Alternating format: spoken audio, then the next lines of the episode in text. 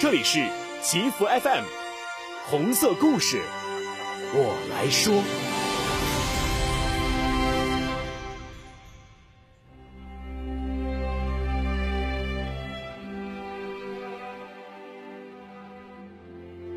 听众朋友，你们好，这里是祈福 FM，欢迎收听祈福外交官特别节目《红色故事》，我来说。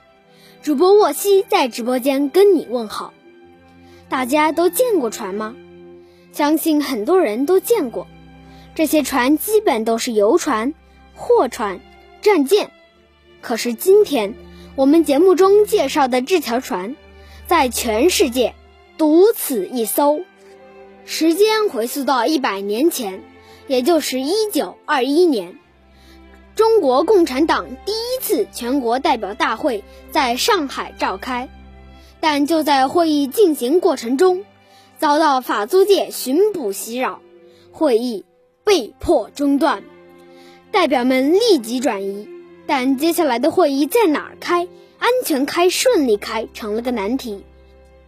与会代表李达夫人王惠悟女士提议，大会可以到她的家乡嘉兴继续进行，大家一致同意。于是就把地点定在嘉兴南湖的这艘游船上。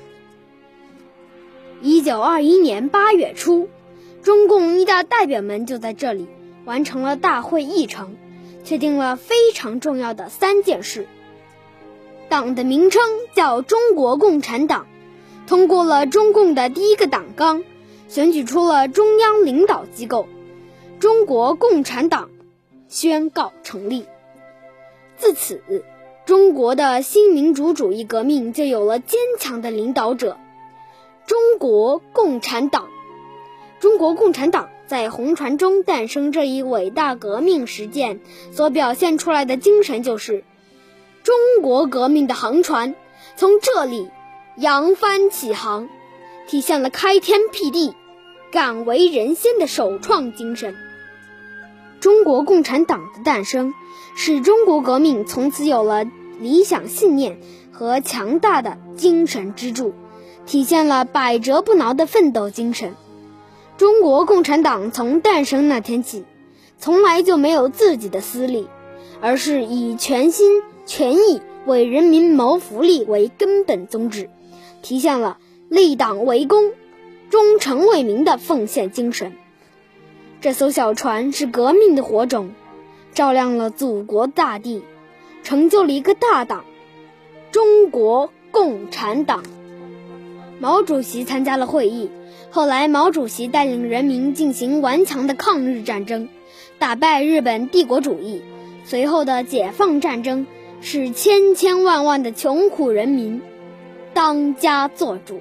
作为新时代的小学生，我们更要牢牢记住：没有中国共产党。就没有新中国，也就没有我们今天和平幸福的美好生活。